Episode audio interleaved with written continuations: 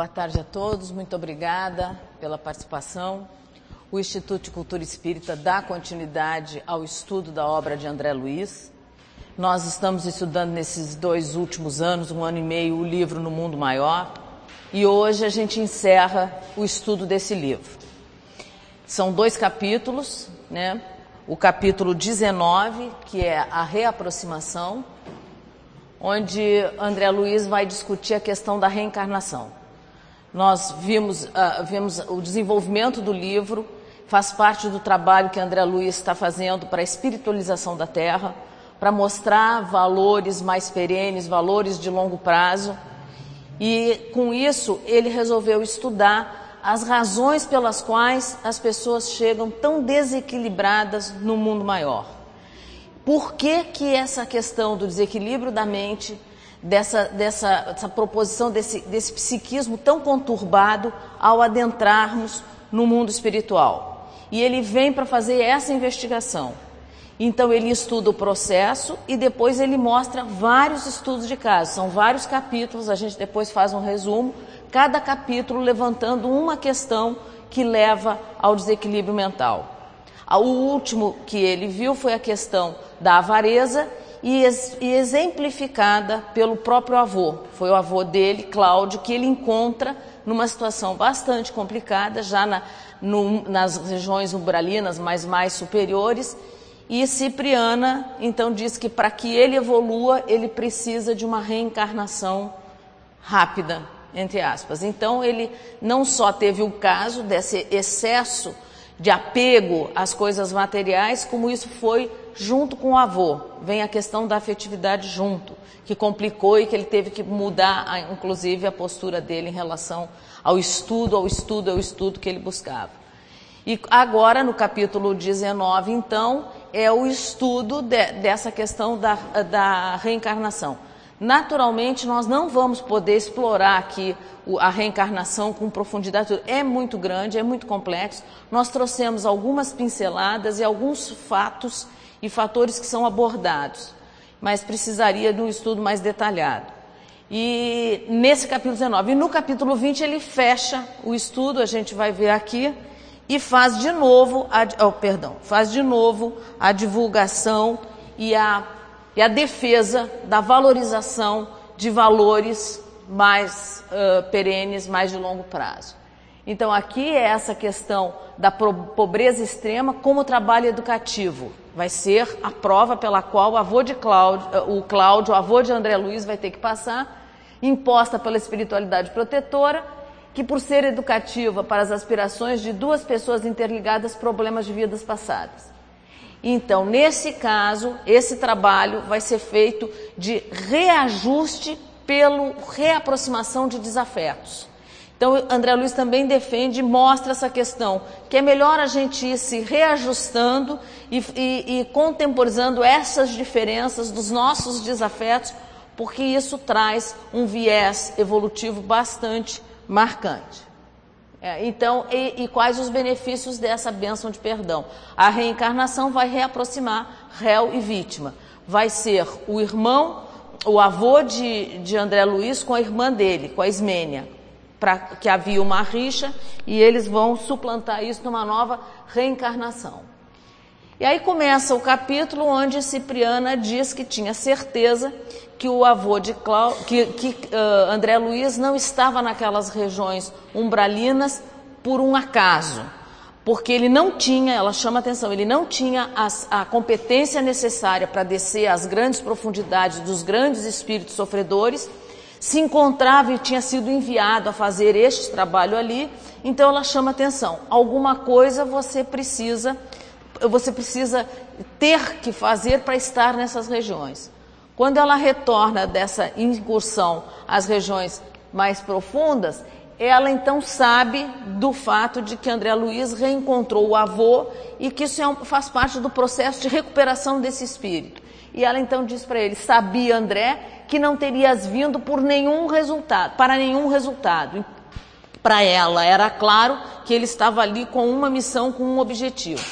E aí era o objetivo do resgate do, de Cláudio, desse espírito sofredor, que teria essa, esse apego muito grande a André Luiz quando aqui encarnados. Então a gente já começa a parar e pensar que tudo que nos acontece, tudo pelo, pelo, as provas pelas quais a gente passa, os desafios que nos chegam, eles têm uma razão de ser. Isso não está solto no universo, não está sem propósito. A gente está ali por um motivo, naquele período, interagindo com aquelas pessoas, tendo aqueles desafios a serem vencidos, porque tem uma programação maior. Então isso não está solto, isso está tudo coordenado e organizado. E tudo é aproveitado para o nosso desenvolvimento ou para o desenvolvimento do próximo, dos outros, dos irmãos mais necessitados. Né?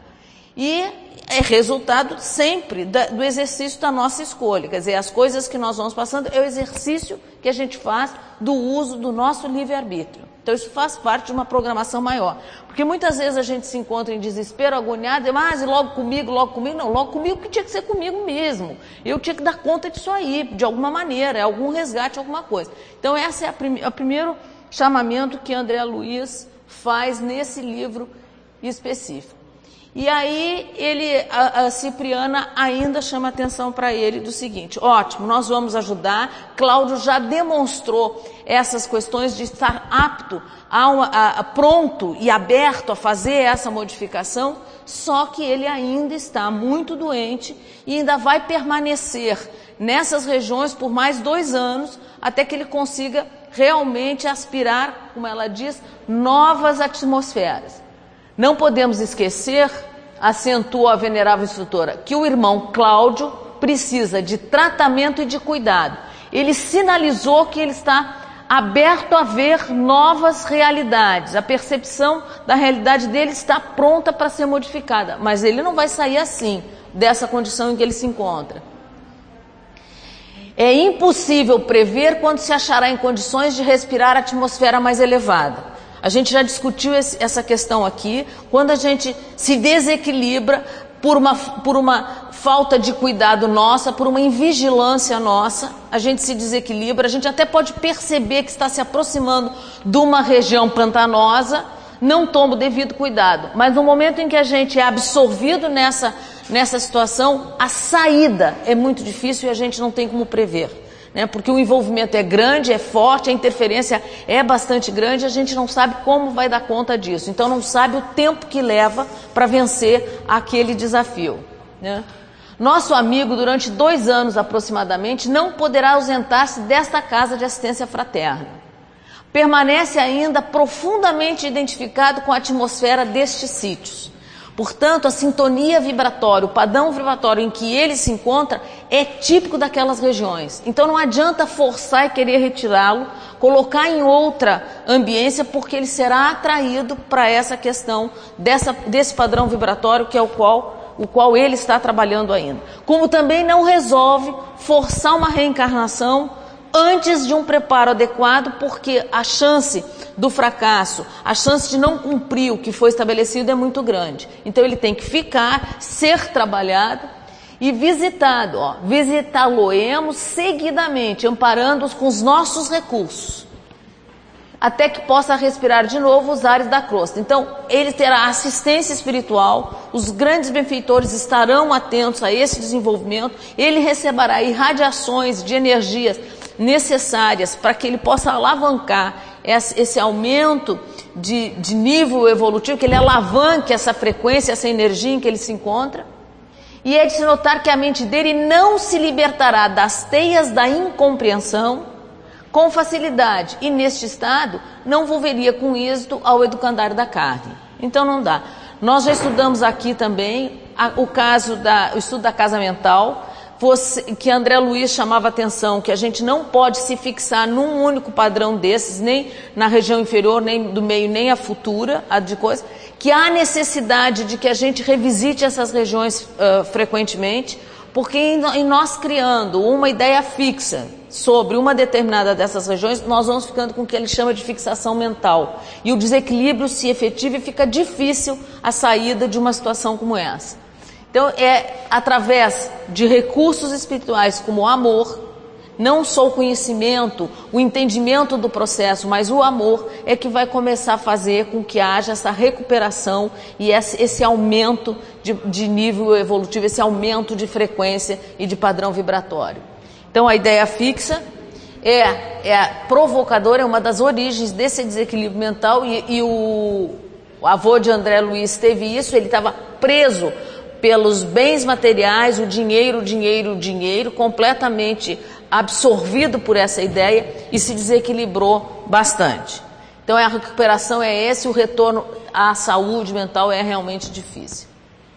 André Luiz continua discutindo e aí é que entra na proposta do, do, do capítulo, que é a questão da reencarnação que Cipriana chama a atenção de André Luiz que para ele melhorar realmente, ele terá que reencarnar e vir para este plano. O apego às coisas materiais é tão grande que ele terá que vir a este plano e exercitar e experienciar esse desapego aqui, no plano terreno, no plano da matéria.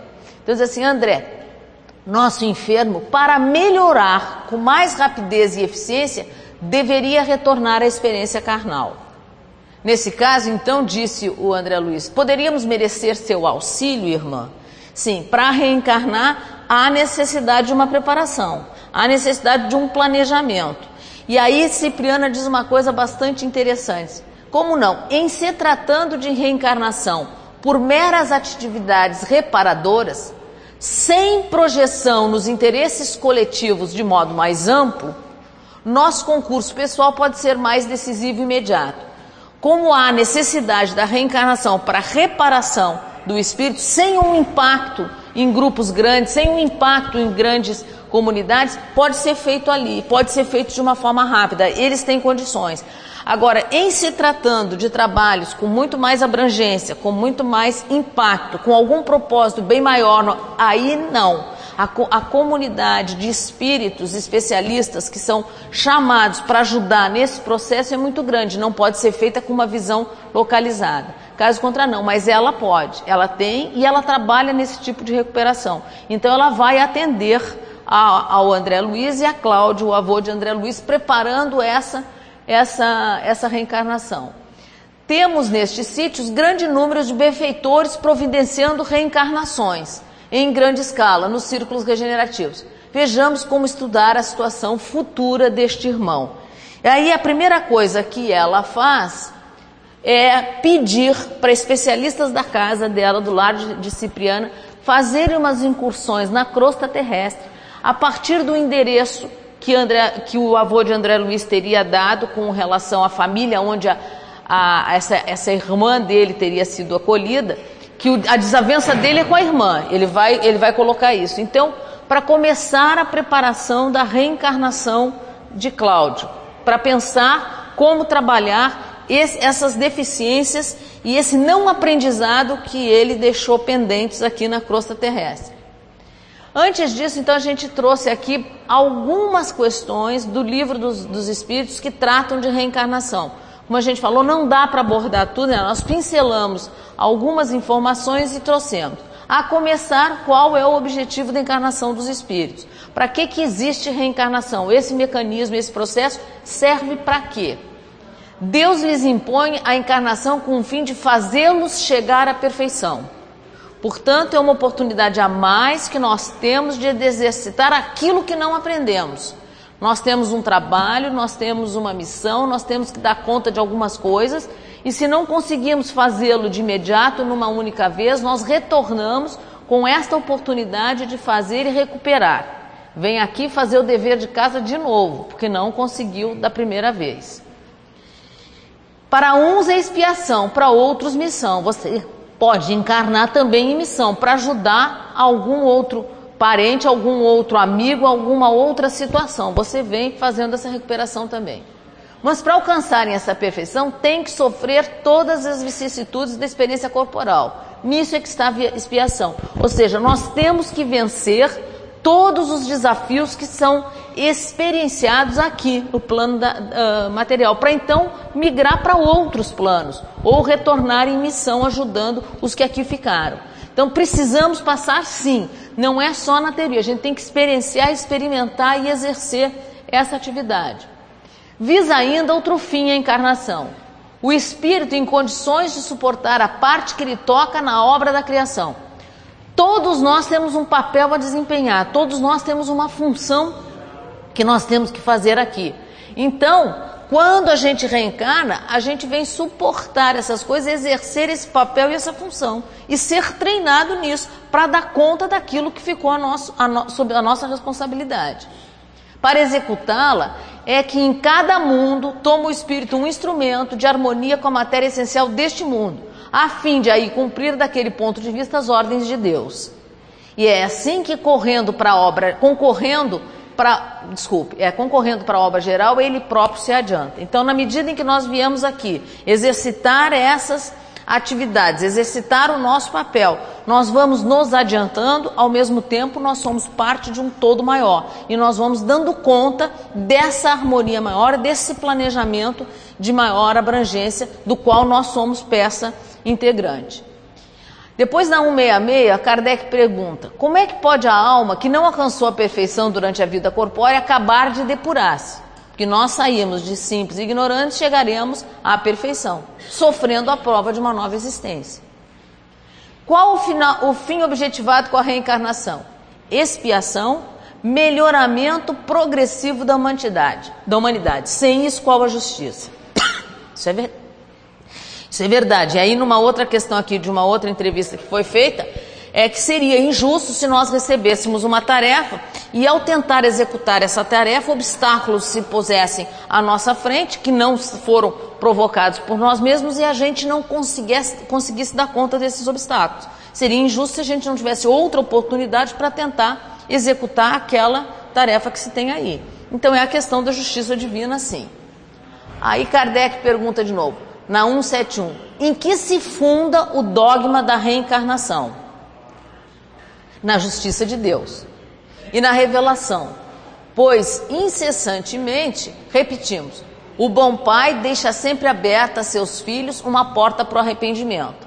Nós erramos sim, nos desviamos sim da lei divina, mas o Pai infinitamente bom e justo nos aguarda para que a gente tenha a chance de se arrepender. A gente fez, errou, chega à conclusão que não era bem aquilo, quer voltar atrás. Existe a oportunidade, existe a porta aberta. A reencarnação faz parte desse processo. Não te diz a razão que seria injusto privar para sempre da felicidade eterna de todos aqueles de quem não dependeu melhorar-se? Não são filhos de Deus todos os homens?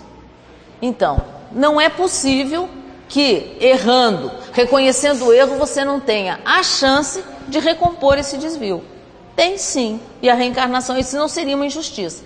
E somente entre os egoístas se encontra a inequidade, o ódio implacável e os castigos sem remissão. Não é o caso do Pai Maior. Né? Não, não, não existe esse ambiente de egoísmo, de ódio, de castigo, de perseguição, de punição. Não é essa. É aprendizado mesmo.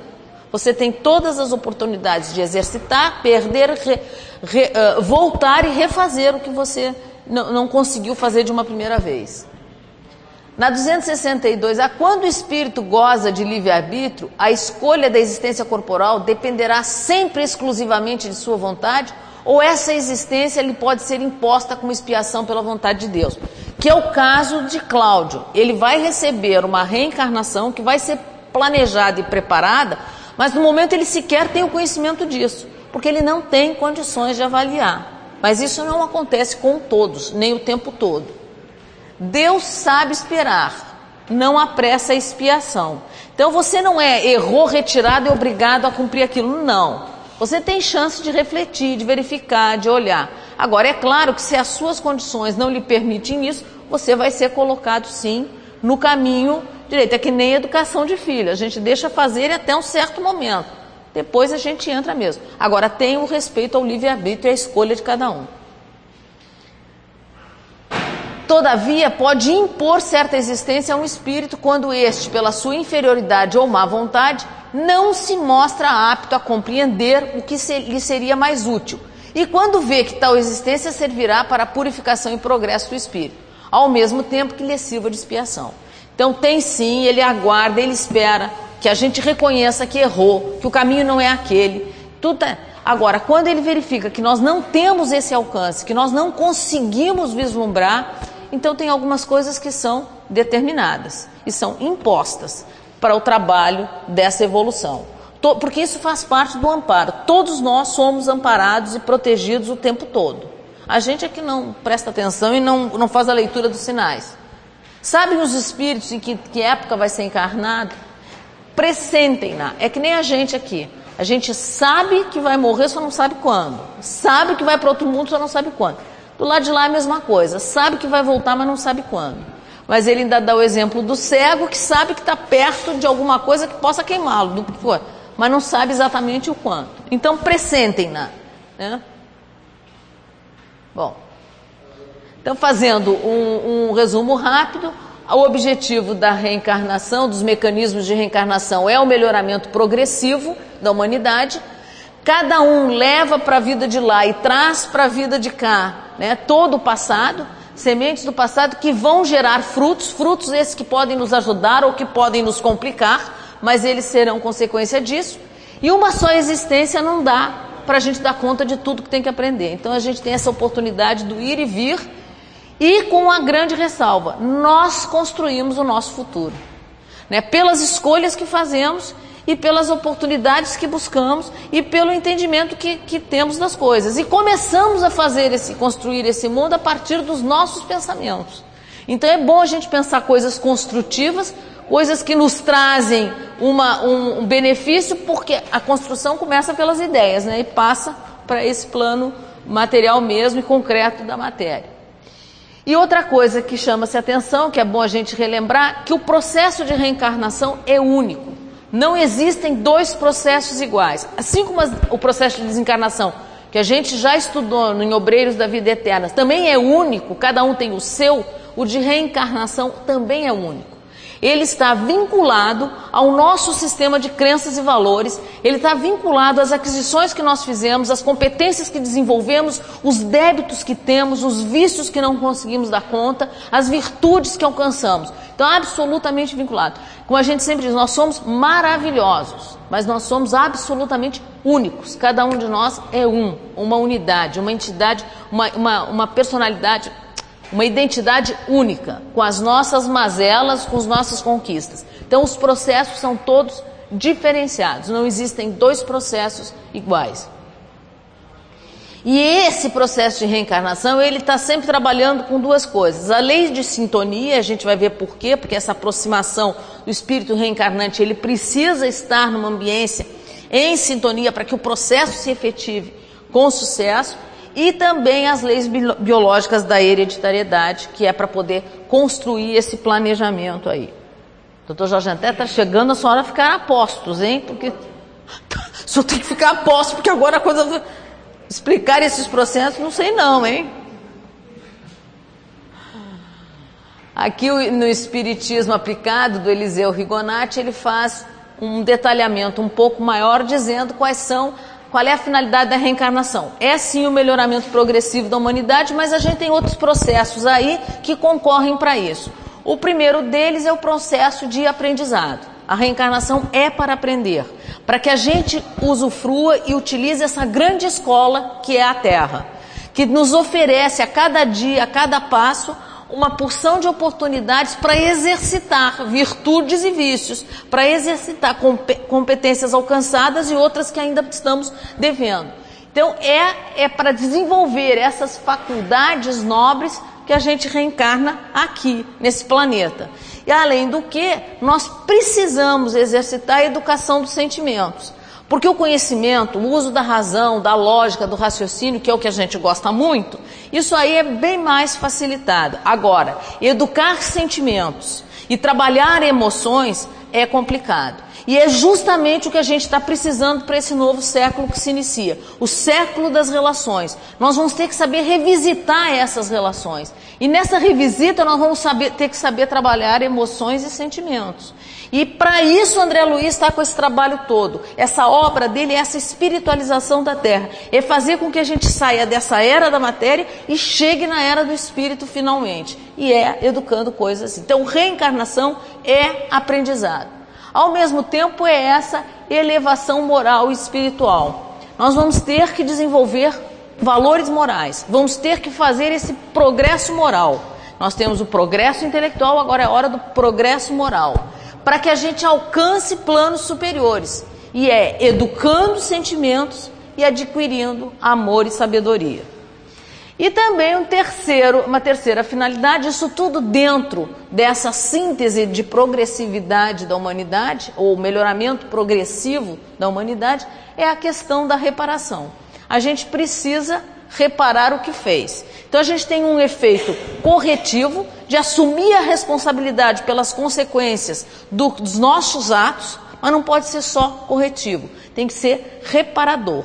Então, mais cedo ou mais tarde, no ir e vir, nessas reencarnações todas, nós vamos nos encontrar com as, os nossos desafetos. Nós vamos nos reencontrar com aqueles aos quais nós prejudicamos. E é a oportunidade que nós temos de reparar o que fizemos. Então, nós temos que corrigir o que fizemos e reparar e atender aquele a quem nós prejudicamos.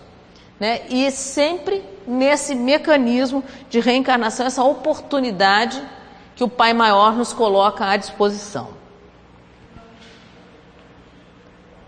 Agora. Aí um outro ponto interessante é o que o Carlos Resine traz em Evolução para o Terceiro Milênio, é que nós temos mais de um tipo de reencarnação. E temos mesmo, André Luiz já fala desses tipos de reencarnação em Missionários da Luz, divididos um pouquinho diferente. Nós temos a reencarnação compulsória, onde não há essa quiescência prévia do espírito reencarnante. Ele não tem essa condição.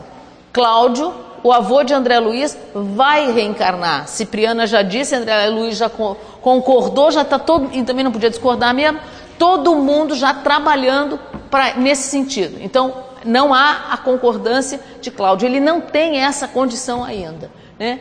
sem, e, e muitas vezes até sem o conhecimento, dado ao grau de perturbação. Então, se você está extremamente perturbado, você não tem condições para fazer uma determinada coisa, alguém te segura e diz: Não, não dá para ir por aí, você vai ter que vir para cá. Aí você encarna, reencarna e vai exercitar os seus desafios, as novas provas, as novas oportunidades de aprendizado. Pode ser que nesse momento você acorde, desperte de não, agora eu já entendi e já tenho a percepção mais correta do que seja. Então, essas faltas que se cometem, sendo muito, muito graves, que provocam esse grau de perturbação, nos tiram a liberdade de escolha desse processo. Então, é uma reencarnação compulsória. Tem uma reencarnação proposta, quando a gente de leve faz parte desse planejamento. Então, existem espíritos superiores, mentores, orientadores, que vão analisar as suas dívidas, os seus débitos, as suas conquistas que você já tem e vão propor provas, vão propor encaminhamentos, vão lhe escolher o, o, o lar correto, onde você vai ter que reencarnar e discutem com você. Você pode até avaliar, não, não quero assim, quero assado, quero do outro jeito, mas é aquela coisa limitada porque a gente não está com toda essa ganja aí para estar tá se intrometendo nesse tipo de programação. Mas a gente tem o conhecimento, a gente sabe como é que isso vai ser feito e tem noção das provas pelas quais vai se passar. Né? Então, são possibilidades de progresso moral e espiritual em que a gente vai tendo e vai poder ganhar e ter o gancho em função da, do que for feito. E tem a reencarnação livre, que aí são, é a reencarnação dos missionários. Até porque eles reencarnam para ajudar comunidades, para auxiliar determinados grupos, para fazer um desenvolvimento de determinada região. Eles já vêm em outra condição. Né? São, são espíritos próximos, como ele diz, da redenção no plano terreno. E eles podem vir em qualquer segmento do conhecimento humano. Eles podem vir como trabalhadores da ciência, eles podem vir como trabalhadores de filosofia ou de religião, como ele coloca aí. E ele cita alguns exemplos: Sócrates, Buda, Krishna e Jesus de Nazaré, que trouxe isso tudo, que vem com uma proposta diferente. São a é a reencarnação livre. Ele ainda faz uma, uma chamada e fala no que ele chama de reencarnação acidental quando existe a concepção inadvertida em algum processo, alguma coisa, e um espírito reencarna. É o caso, por exemplo, dos estupros. Então, ninguém planeja estupro, mas isso pode acontecer. Então, o, o espírito que tiver mais por perto, mais afinizado, ele pode aproveitar a oportunidade e, e, e, por uma questão de afinidade sintonia vibratória com o contexto, ele reencarna. Ele vai ser auxiliado, o trabalho vai ser feito, existe toda uma equipe que acompanha, que participa, são o que ele chama de reencarnação acidentada. Não deixa de ter o seu aproveitamento. Não é planejada, mas se aconteceu, a gente aproveita e trabalha também essa questão. Agora, aí, doutor Jorge André, é que a gente precisa prestar um pouco de atenção nesse processo. Esse é um processo que André Luiz discute em Missionários da Luz, quais as fases do processo reencarnatório. É complexo, nós já estudamos isso aqui no Instituto com uma médica geneticista, a doutora Rosa Martins, que detalhou, e, e, e com o doutor Jorge André também, que des, des, desenvolveu e discutiu uma outra questão. Eu vou citar, o doutor Jorge André vai nos ajudando o que, que significa exatamente. André Luiz diz que existe uma fase inicial. Fase inicial essa que eu entendo como sendo a, a, o desenvolvimento e o crescimento do feto, do corpo humano. Quer dizer, este corpo físico que tem que ser construído para que a gente possa reencarnar é feita nessa fase inicial que deixa atender as questões como provas retificadoras. Então, além de você estar tá fazendo essa modelagem física, esse desenvolvimento físico, isso está sendo também influenciado e ajudado por essas provas retificadoras e necessárias ao desenvolvimento daquele espírito. Então, a construção do corpo físico já vai tomando conta dessas necessidades que nós temos e o atendimento dessas dificuldades. Do outro lado, nas esferas mais altas, quer dizer, eu acho que enquanto isso está acontecendo, você está também se servindo de uma equipe maior de espíritos, no nível mais evoluído, que fazem o seu mapa genético, que vão decidir como é que são as condições de hereditariedade, o que, que, que a gente tem que seguir para isso, como é que tem que ser feita essa construção desse corpo físico para que a gente atenda às necessidades que estão previstas através da herança. É isso, doutor André? Bom, então vamos lá. É a primeira fase. Né? E, mas cada um que está reencarnando já conhece essas características da próxima vida já sabe quais as, a, os, os, os desafios aos quais está subordinado e que vai fazer parte de um processo educativo. Tem uma fase posterior, e aí eu acho que é a ambiência onde a gente vai atuar. Ele diz assim: Nesse contexto, os pormenores anatômicos imperfeitos, circunstâncias adversas e ambientes hostis constituem formas de aprendizado. Então, eu acho assim: como é que a gente vai trabalhar isso aqui? Quais as dificuldades que vão ser colocadas? Como é que, e, e, quais os desafios que vão se postar na frente que a gente tem que saber vencer e ultrapassar? Então é uma parte assim de condições, de circunstâncias, de experiências que vão estar propostas em aparecerem para a gente ao longo da nossa trajetória, que fazem parte dessa programação. Tem uma outra fase do processo, quer dizer, isso tudo faz parte de uma organização, de um planejamento em que você vai olhando as várias dimensões, que é a questão do mapa de provas úteis. Aí é o seguinte, onde é que você vai exercitar essa coisa? Qual é a família que você virá? Qual é a, a cooperação fisiológica dos pais? Essa paisagem doméstica, quais são os campos de energia, como é que isso está sendo somado para que você tenha condições de fazer o exercício para o qual você vem, o aprendizado que você tem que fazer. Ou seja, se a lição está certinha, né? Eu vim para aprender alguma coisa, mas eu tenho que receber a lição equivalente. Então, o concurso, e nesse caso, o concurso dos amigos espirituais, porque nós somos todos padrões vibratórios que se afinizam em torno de uma determinada experiência, que todos nós temos ressonância. Então, tem amigos espirituais que estão alinhados conosco, estão em desalinho conosco. Então, são dificuldades que nós temos que aprender a superar.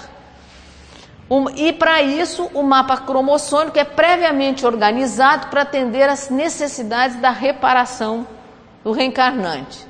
A necessidade de se valorizar um assim, aí diz assim, ele dá como exemplo aqui, por exemplo, eu tive problemas com o coração alguma coisa numa reencarnação passada e não dei a devida atenção.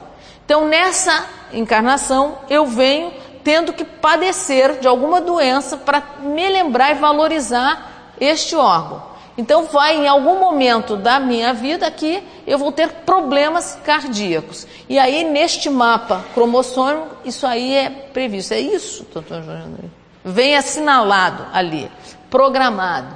É Oi? Nunca é irreversível. Nós vamos ver mais adiante. Isso tudo é um planejamento, é uma programação e nível de probabilidades. Agora, cada um de nós escolhe se vai ou não vai seguir, se vai se comprometer com aquilo ou não, se vai atender a programação ou não. E aí a gente ou é exitoso ou a gente não deu conta do recado e volta, por uma falta de, de disciplina e determinação. Não é obrigatório, é um indicativo.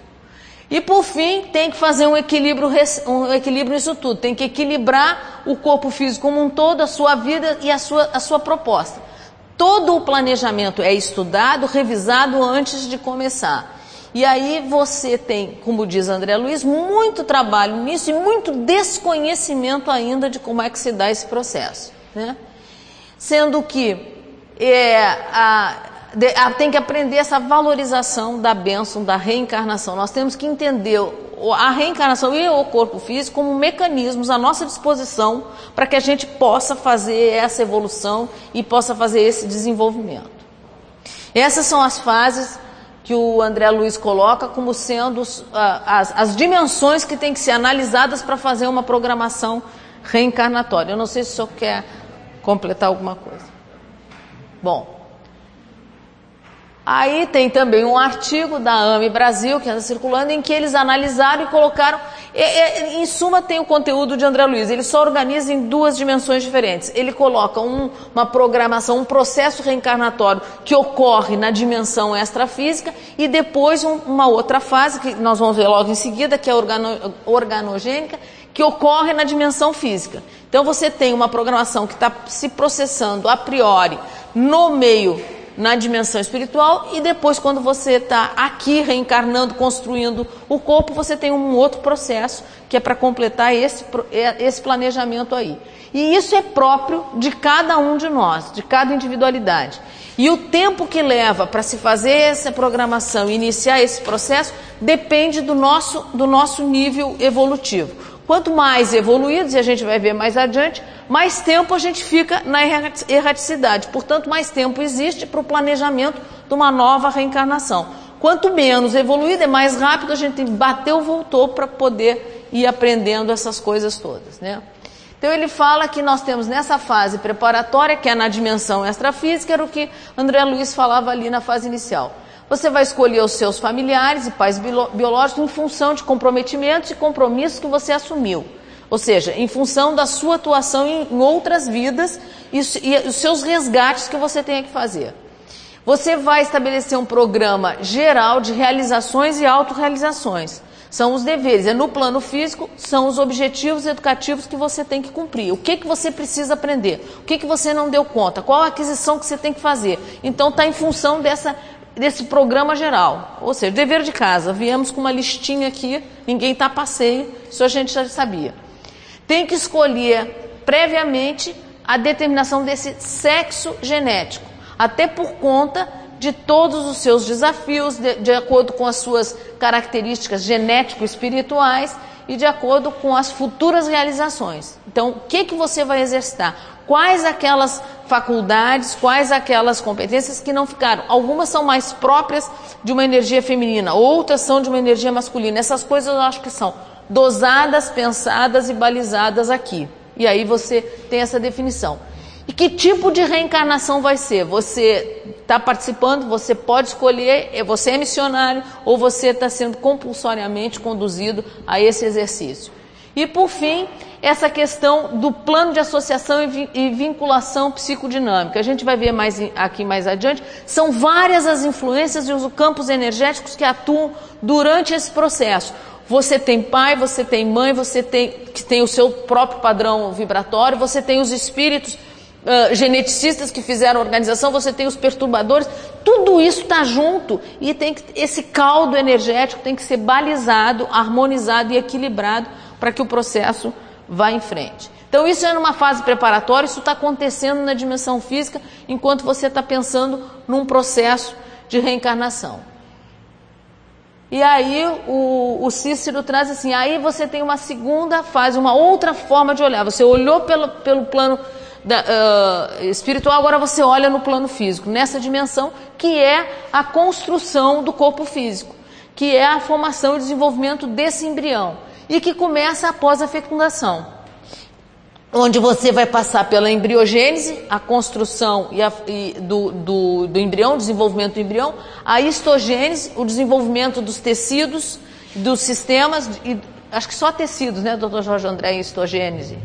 Só o desenvolvimento dos tecidos. A histogênese é só a parte da diferenciação das células e os tecidos, a estrutura. E depois na morfogênese, que é onde você começa a construção mesmo de todos os sistemas, os órgãos Ih, essa pergunta é difícil, é de gente. Ó, de, essa pergunta é para o nosso. Onde entra a homossexualidade? Nessa discussão. Mas isso é pergunta de universitário, não dá para mim, não. Nessa programação não existe, né? Essa programação. É desequilíbrio, né? Desequilíbrio Porque a gente sabe que junto com a homossexualidade há uma carga muito grande de é. preconceito. Os motivos são imensos. Só, só pode pegar. A... O indivíduo tem uma carga muito forte de um é. lado.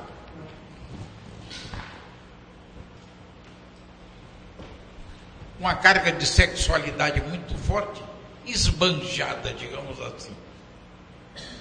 E o que é que vai acontecer? Precisa haver uma compensação dessa energia. E a compensação vai ser patológica. Então vem uma inversão do processo, para ele se sentir na posição. Porque todo homossexual, mesmo aqueles que dizem eu estou ótimo, estou muito bem, é isso que eu quero, etc. Mas no fundo tem um núcleo psicótico um núcleo psicótico. Não tem por onde. Por quê? É a dívida. então, na realidade, nós temos um corpo físico que está sofrendo um nascimento e um espírito reencarnante que vem para um renascimento, né? E à medida em que essas fases vão se desenvolvendo e havendo essa interferência, essa formação, essa atuação, o perispírito vai se adensando, se miniaturizando e vem o esquecimento do, do passado, vem o esquecimento parcial, vem a memória, em todos esses processos que vão se completando. Então, de, desses pontos todos colocados, colocados por André Luiz, colocados pelos estudiosos, tudo, você tem uma porção de forças que, que provocam e que influenciam esse processo reencarnatório. Você tem pró a própria questão do animismo do espírito reencarnante. Porque a gente, quando está para reencarnar, a gente tem as suas mazelas, temos as nossas dificuldades, temos os nossos problemas, temos coisas para serem resolvidas, energias represadas. Então, tem todo esse conjunto que é um campo vibratório que vem. Tem o campo do pai encarnado e o campo da mãe encarnada, que tem essa relação anímica, que tem a relação mediúnica, é psicoafetiva, são campos diferentes. Sendo que, no caso da mãe, ainda tem a questão do campo uh, energético da gestação, que vem de novo aproximando. Além disso, nós temos, por um lado, os espíritos geneticistas, que foram aqueles que programaram, que planejaram, que acompanham a nossa, o nosso processo de reencarnação e que trazem e estão cuidando para que isso se efetive e tenha sucesso, e ao mesmo tempo, por uma questão da nossa frequência, tem afinidades, tem outros espíritos participando, que são os espíritos perturbadores, que estão ali ou para o bem ou para o mal, mas existem uma, um conjunto de outros espíritos que estão naquela faixa vibratória que também se aproximam. Então, o caldo energético aqui é muito grande, são várias campos de energia, vários padrões vibratórios, todos mais ou menos na mesma região, que estão interferindo nesse processo. Aqui nós trouxemos então também sobre reencarnação uma coisa interessante. André Luiz foi entrevistado pelo diretor do Anuário Espírita na edição de 64 sobre várias, várias questões. Quem publicou essa, essa entrevista e que mandou para o Anuário Espírita foi a doutora Marlene Nobre.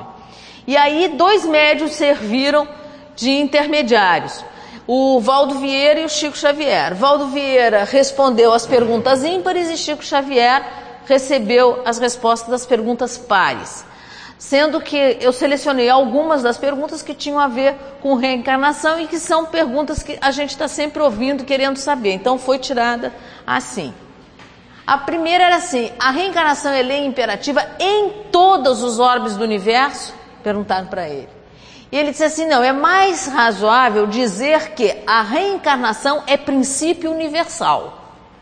E compreendendo que existem esferas sublimes nas quais a reencarnação, como recurso educativo, já atingiu características inabordáveis ao conhecimento humano atual. Ou seja, está muito longe, já tem um conhecimento muito acima que nós não temos condições de sequer abordar, perceber ou discutir. Mas é processo educativo e é um princípio universal.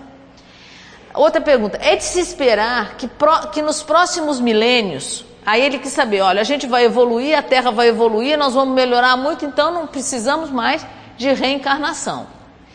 É de se esperar que nos próximos milênios, quando a Terra se tornar um centro de solidariedade e de cultura, seja dispensado o processo de reencarnação, como elemento indispensável de experiências e estudos. E André diz: digamos com mais propriedade que o espírito alcançando a sublimação, não importa se na Terra ou não, é, a ressalva está aí, não mais se encontra sujeito ao processo de reencarnação no entanto, essa é uma medida educativa, com quanto prossiga livre para reencarnar como, onde, quando deseje, em auxílio voluntário aos semelhantes. Então, como processo educativo, não vai mais ter essa necessidade. Porém, pode continuar querendo vir reencarnar e vir ajudar e trabalhar o povo que ainda está com dificuldade de avançar. E a outra era assim: todas as reencarnações, mesmo as dos indivíduos vinculados a condições inferiores, são objeto de um planejamento detalhado por parte dos administradores espirituais. Há renascimentos quase que automáticos. Eles não é uma coisa assim planejada. Vem, vem de, você vai reencarnar porque você não tem condições de fazer diferente. Principalmente se a criatura ainda permanece fronteiriça à animalidade. Entendendo que quanto mais importante o encargo do espírito, a corporificar-se junto à humanidade, mais dilatado e complexo o planejamento da reencarnação. Então, quanto mais evoluído, mais tempo você fica na erraticidade, mais tempo você tem para preparar esse processo e você, quanto mais evoluído, pode vir com missões aqui cujo impacto e a abrangência é muito maior, portanto, é bem mais complexo esse planejamento sua, do seu retorno. E nós encontramos também uma outra questão que foi o Hermínio Miranda, que foi entrevistado sobre vários pontos e vários aspectos. Eu tirei alguns relativos à reencarnação. E aí a primeira pergunta, que é a primeira questão, é do genoma e a reencarnação. Se o projeto Genoma está aí aprendendo tudo, decifrando o código genético, ele vai poder consertar doenças, refazer anomalias e essas, na realidade, são consequência de um planejamento uh, reencarnatório. Então, como é que fica essa história?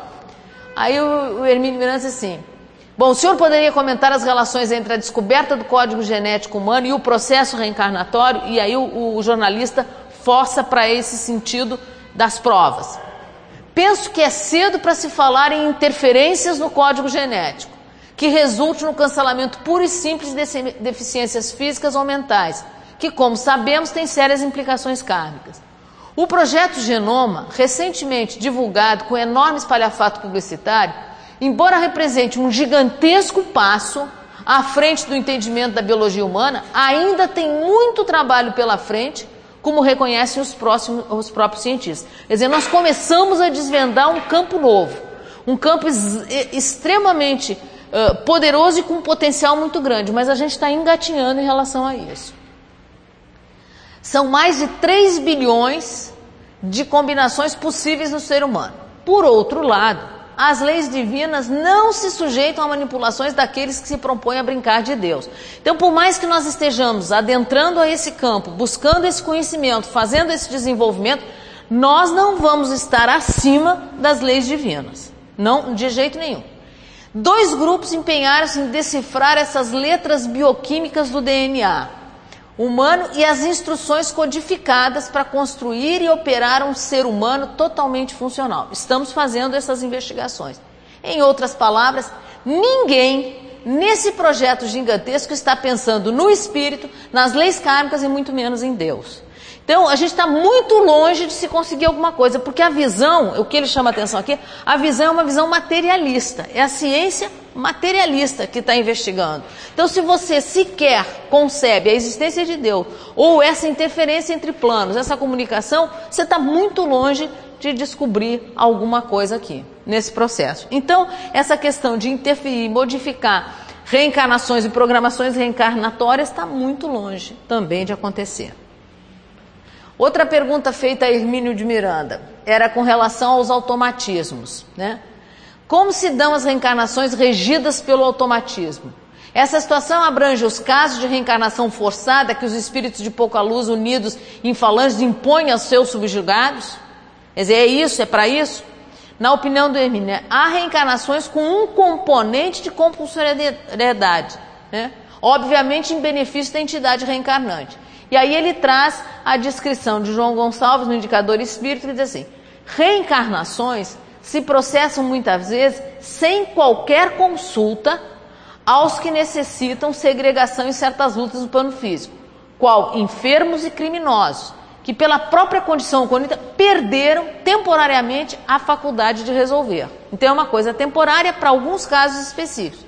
Quando a sorte se incapazes de eleger o caminho de reajuste, ou seja, o espírito está tão comprometido, perturbado, que ele não consegue mais fazer a escolha entre bem e mal, certo e errado. Aquilo está tudo confuso. São decididamente internados na cela física como doentes isolados sob assistência precisa. Vemos-los assim repontando de lares faustosos ou paupérrimos, ou ao lado daqueles que lhe devem abnegação e carinho, contrariando por vezes até certo ponto a hereditariedade por representarem dolorosas exceções no caminho normal. Então não importa da existência das suas dívidas, do seu trabalho, do que você fez, mas você realmente, se precisar, vai ser isolado e vai ser compulsoriamente colocado como uma reencarnação. E por fim, a pergunta que sempre aparece e que sempre causa essa espécie é a questão da reencarnação e a questão da fatalidade, do destino, da obrigatoriedade que aquilo esteja determinado. Né? Gostaria que o senhor analisasse de forma sintética a presença da fatalidade do destino da lei de causa e efeito, causa e efeito no processo reencarnatório. Quando existe programação, ela pode ser encarada como determinismo, ou seja, programação significa determinismo. A questão é ampla demais para uma resposta compacta. Não atribuo, contudo, grande importância a essas palavras, fatalidade, destino e acaso. O conceito dominante é o de lei de causa e efeito, né? ou karma. É evidente que todos nós trazemos essa programação de trabalho, todos nós viemos para cá para executar um trabalho. Mas tal programa não é determinista, que foi o que você tinha perguntado, Luiz. Não é determinista, porque a lei sempre leva em conta o exercício do livre-arbítrio e as escolhas que nós fazemos. A gente pode acertar ou não. Temos várias vezes fracassado errado e temos que retornar para aprender, mas isso não está determinado. A programação existe. Podemos ou não cumprir as tarefas, propostas e programadas, daí os desvios e fracassos. E lamentar essa, essa, é, quando regressamos ao mundo espiritual, que as coisas se discutindo, que é muito mais fácil olhar de lá, aí a gente se coloca realmente numa situação.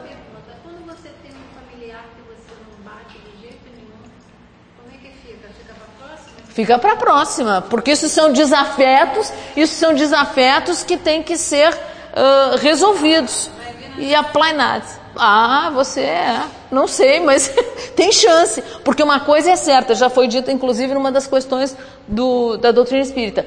Ao longo do, do, dessas suas idas e vindas, você terá a oportunidade de se reencontrar com esses antigos desafetos e corrigir essas questões. Até se acertar. A lei é de amor.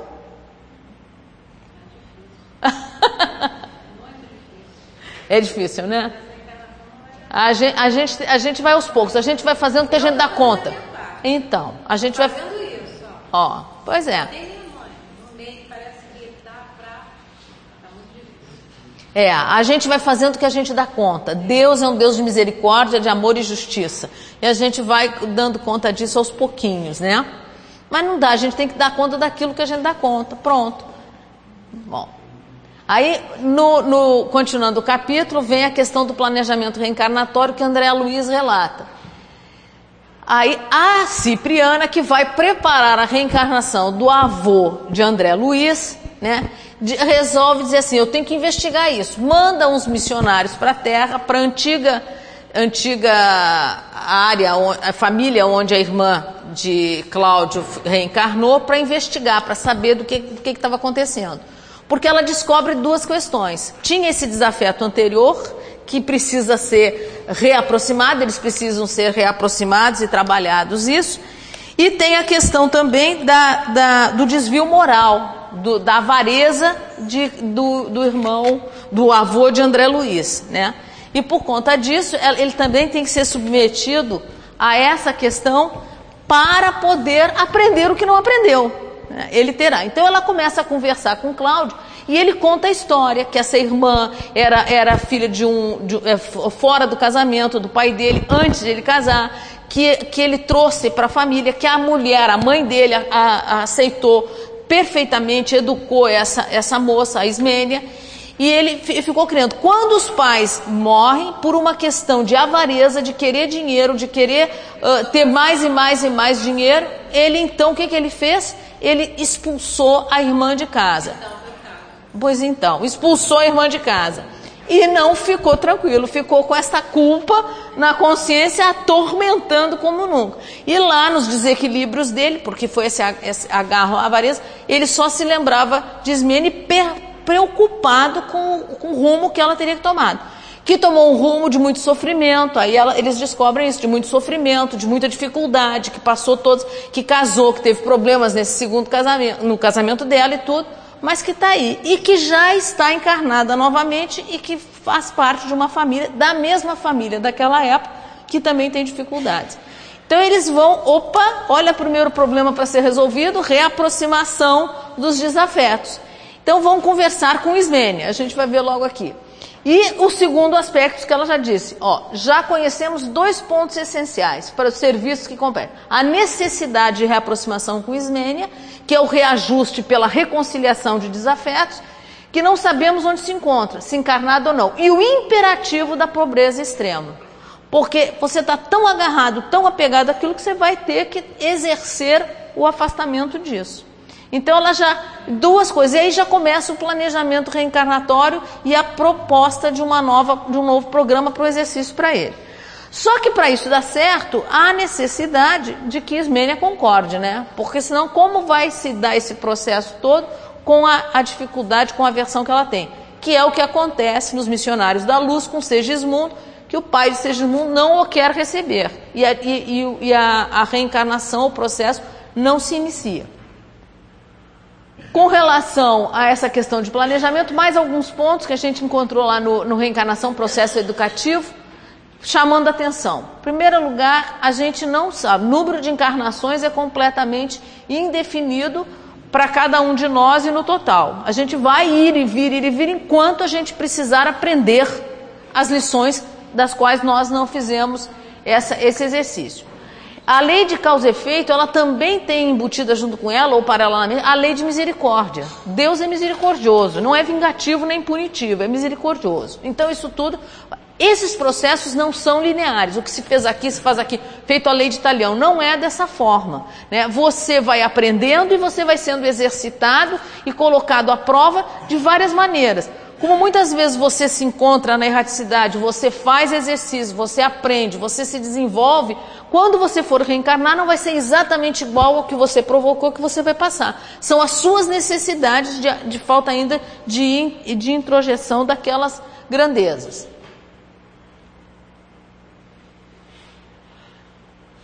A questão também do tempo de preparo que você tem em função, que nós já discutimos aqui, da evolução que o espírito se encontra. O quão evoluído você é, o quão, o, o quão, quantas aquisições você já fez, você demora lá. Se você for um espírito de muita luz, você vai esperar um tempo razoável lá na, na erraticidade e virá com um planejamento mais amplo, mais complexo, mas também com muito mais tempo de preparo. Né? Ah, esse, o planejamento ele implica no, no, no, no, apoio de muitos espíritos, né? é um trabalho detalhado, é um trabalho complicado que tem que ser feito. E o gênero de provas, o tipo de morte, as principais experiências que você tem, os reencontros, Tudo isso, a época mais propícia, são coisas que são levantadas e colocadas lá como itens e entradas para o seu planejamento. As, mas aí vem a, aquele, aquele ponto que a gente já falou. Todas essas experiências, todos esses pontos, esse levantamento, essa complexidade que a gente faz, elas são todas em nível de probabilidade. Porque o nosso livre-arbítrio vai ser exercido, tem o direito de ser exercido, a gente pode fazer escolhas uh, equivocadas e vai ter que voltar a refazer as nossas programações à medida que a gente vai andando. Bom, Agora, a gente já está terminando esse capítulo 19, tem mais, eu acho que um ou dois slides, onde então, na programa, reprogramação e no planejamento da reencarnação de, de Cláudio, avô de, de coisa, avô de, de André Luiz, há necessidade de reaproximá-lo com a Ismênia, a irmã. Então, eles vão visitar a Ismênia e vão solicitar a ela o que, que ela precisa, qual é a ajuda que ela tem, porque eles precisam do trabalho dela, eles precisam da cooperação de Ismênia para que essa reencarnação se efetive. Então pergunto para ela, ela diz que ela quer sim, que ela quer casar com Nicanor, que é muito difícil, está complicado, mas que se fosse abençoado pelos, pelo, por Deus e pelo céu, ela estaria disposta a ajudá-la independente de qualquer coisa. Então, antes de dizer a ela o que é, eles vão à casa dela e pedem a aproximação dela e levam ela para visitar Cláudio. Ela agora está reencarnada como neta, não, como a sexta filha da neta dela mesma. Então, são dentro da mesma família. Ela é a sexta filha da neta de, dela mesma, que ela, quando ela era Ismênia. Nessa coisa, ela no primeiro momento que encontra a Cláudia, ela não reconhece, ela não sabe, e aí a, a Cipriana trabalha e faz com que a memória venha e ela então se identifica e reconhece Fica assustada, mas depois se aproxima e se reconcilia. Então, essa reaproximação que é extremamente necessária, e a gente vai ver agora com relação a isso, é, que é a sintonia com o espírito materno, ela, ela, eh, você precisa dessa empatia e dessa aquiescência da prova, porque senão esse processo se dificulta muito. Porque enquanto está havendo essa questão da reencarnação, está havendo a aproximação e a interferência entre os fluidos do, do, do espírito reencarnante com os fluidos da mãe. E esse casamento tem que se fazer de forma adequada. E mesmo porque, apesar de se fazer, tem uma equipe de espíritos que estão sendo, que estão ajudando esse, esse desenvolvimento. Então, à medida que o espírito se conscientiza, o processo de acompanhamento e orientação especializado do evento. Tem que haver a sintonia, tem que haver a aquiescência, a concordância e vem uma equipe ajudar no processo para que isso comece a haver aquele entrosamento de que cada uma das nossas células do corpo humano estão com esse uh, vem do perispírito, né, do espírito reencarnante. Eu acho que a gente não vai discutir essa questão energética, mas é essa necessidade desse processo de acoplamento. Então é, é detalhado, mas tem que começar por esse coisa de. O senhor quer falar alguma coisa? Não tem que começar por essa aproximação e essa aceitação de prova do espírito que será a mãe, a genitora, para o espírito que vai reencarnar. Vamos ter que dar uma passadinha aqui para a gente poder trazer essa visita a Ismênia, a gente já começou. E por fim, é essa o reajuste da reaproximação de desafetos onde há a perfeita reconciliação entre Cláudio, ainda muito doente, ainda com muitos problemas, mas que reconheceu Ismênia, e Ismênia. E Ismênia aceitando-o e vai aceitá-lo como mãe na próxima reencarnação, e aí ela é cientificada disso, ela está encarnada, desdobrada e concorda. Né? E ela diz que se ela puder ajudar a ele, ela está na realidade ajudando a si própria. E é realmente, né? Porque isso faz parte da evolução do processo dela mesma. Vocês vão me desculpar, eu vou ter que andar um pouco mais ligeiro, porque nós temos que vender alguns slides do capítulo 20 para fazer o fechamento. Sim? Não. Ou vocês querem deixar para fechar na, na. Então tá. Agora no capítulo 20, assim, bom, tem todo o processo, encaminhou e veio a, a coisa. No capítulo 20, que é o lar de Cipriana, ele vai des, de, uh, descrever essa instituição espiritual que ela está na próxima crosta terrestre, que somos todos nós aqui encarnados que tramitamos por lá, que temos algumas dificuldades na área do conhecimento, que temos algumas dificuldades nas nossas coisas anímicas e que vamos vencê-las através do exercício no bem, do trabalho e do reajustamento que a gente vai fazer se autoconhecendo. Então, o lar de Cipriana é assim. É um grupo de trabalhadores que tem dificuldades, que tem problemas, mas que através deste trabalho estão recuperando seu próprio, uh, seu, seu próprio desequilíbrio está sendo corrigido em função disso. E aí o André Luiz uh, usa essa, essa informação para fazer o fecho do, do capítulo, justamente mostrando a necessidade de desenvolvimento de valores perenes, valores de longo prazo, para que a gente saia desses valores tecnológicos, desses valores uh, de, de raciocínio, do conhecimento e comece a desenvolver os valores do amor, do, da solidariedade, da caridade, que é justamente o que nós precisamos para fazer essa migração da era da matéria para a era do espírito. Aí ele traz essa questão de assim, você tem, ele fica abismado, que é com muita pesquisa, com muita investigação, com muito, muita procura para saber entender os desequilíbrios mentais, ele chega no momento ele para para meditar. O que, que me adianta tudo isso se eu não puder efetivamente ajudar e, e, e, acompanhar um espírito benfeitor. O que, que me adianta conhecer esses sintomas, tirar conclusões, se eu não fizer um uso em benefício de alguém? E ele então começa a advogar essa necessidade do desenvolvimento dos sentimentos, do desenvolvimento da meditação, para que você mergulhe dentro de você mesmo e descubra essa sua essência, as suas dificuldades e como você tem que fazer esse trabalho. Então, quando ele, ele chama isso, e que normalmente isso acontece quando você tem algum fato que choque, algum fato que venha e. e... Quando esse fato choca, necessariamente você vai parar e pensar a respeito da sua realidade, o que você está procurando e quais os valores que você está usando. É isso. É, é isso que ele chama.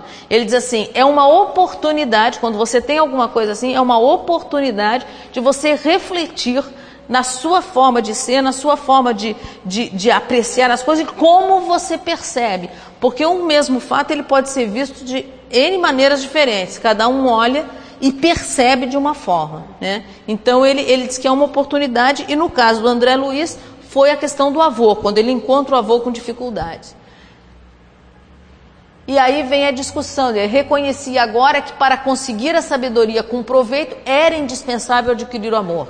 E aí a doutrina espírita tem para gente essa questão do progresso intelectual e do progresso moral, né? E que esse, essas coisas têm que andar juntas, mas não andam. Do jeito que nós estamos, do nível que nós estamos, não é o que nós verificamos. A gente esquece desse outro lado com muita facilidade.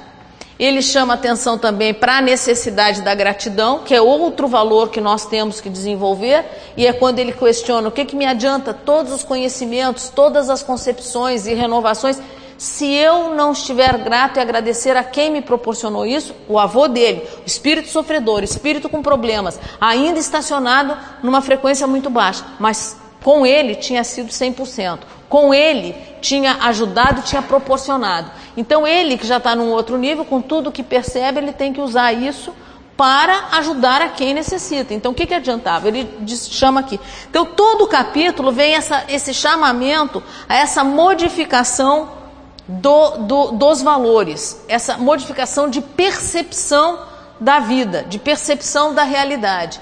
E a gente, é, a doutrina espírita traz essa questão do progresso moral e intelectual. O intelectual vem sempre na frente e o moral vem a reboque, porque nós ainda somos muito terrenos, muito apegados à matéria. Então, para nós, um progresso, um desenvolvimento tecnológico é muito mais palpável do que um desenvolvimento moral e muito mais fácil do que um desenvolvimento moral. Mas que a gente tem que se preocupar para fazer essa alteração e essa mudança. E, finalmente, que é uma organização sobre a vigilância dos próprios companheiros que vão se melhorando. O lar de Cipriano é isso. Né? É local de passagem, é local onde você trabalha as suas dificuldades para depois, em, em, em, exercício com o próximo, e preparação para os indivíduos. Contudo, o Instituto é da região inferior. Ele é um educandário de trânsito sobre ação direta dos que vêm ali colher proveito e você trabalha nesse desenvolvimento, né? Ah, acho que são isso. Depois vocês me perdoem, mas ficou muita coisa para a gente encerrar o livro, porque só esse não dá. E o programa que Cipriana usa, isso eu achei extremamente interessante. Ela tem, ela, ela acolhe os espíritos com dificuldade, estes espíritos vão, através do trabalho, se desenvolvendo e o programa dela é o que ela diz, o esquecimento do mal. Eu não vou mais olhar para o mal, eu vou olhar para o bem. Porque o mal é uma distorção da, da minha deficiência, da minha, da, do meu orgulho, do meu egoísmo, e eu olho desajustadamente, eu olho distorcidamente. E isso não é bom, isso me prejudica e me, me, me deixa numa situação desequilibrada. Eu tenho que olhar o bem, porque o mal não existe. O mal, no final das contas, é sempre consequência de algum progresso, de alguma coisa que era para ser para o bem e que foi distorcida. Então ela diz assim: não se olha o mal, se olha o bem. Com isso, você planta sementes de otimismo e a sua percepção trabalha numa outra direção. Portanto, o que você vai colher é muito mais produtivo e muito mais desenvolvido e muito de muito maior qualidade e te ajuda nessa reforma interior. Eu acho que esse foi o último. E final acaba com a prece de Cipriana, onde Cipriana então pede e exalta, as, uh, exalta pede ajuda para o trabalho, exalta as qualidades de Jesus e mostra que a gente tem que procurar desenvolver essas qualidades internamente para a nossa reforma moral e para o auxílio aos nossos irmãos. Esse é o final do coisa, aqui só tem um resumo, como nós já tínhamos dito, onde a gente começa estudando as diretrizes de Emmanuel, depois o contexto, que realidade é essa, que atualidade é essa, como é que a gente faz essa mudança, como é que a gente sai da era da matéria para a era do espírito. Ele traz a responsabilidade que nós temos dentro deste, no capítulo 2, a responsabilidade que nós temos dentro deste cenário todo passa a estudar o problema das características do psiquismo e das características do corpo físico, da mente, como é que essas coisas funcionam, e a partir daí um conjunto de estudos de caso. E para todos esses casos você, você sai através de um processo reencarnatório, porque são desvios que você tem que corrigir. Então, no capítulo 19 é a, o processo re, uh, reencarnatório e fecha com essa necessidade do desenvolvimento de valores mais perenes e mais Pois aqui é só para ter uma ideia dos casos todos e das razões todas que provocam o, o, o, esse desequilíbrio mental e que nós fomos estudando capítulo a capítulo. Perdão pela corrida, mas para a gente encerrar o estudo do livro, nesse ano tinha que ser assim.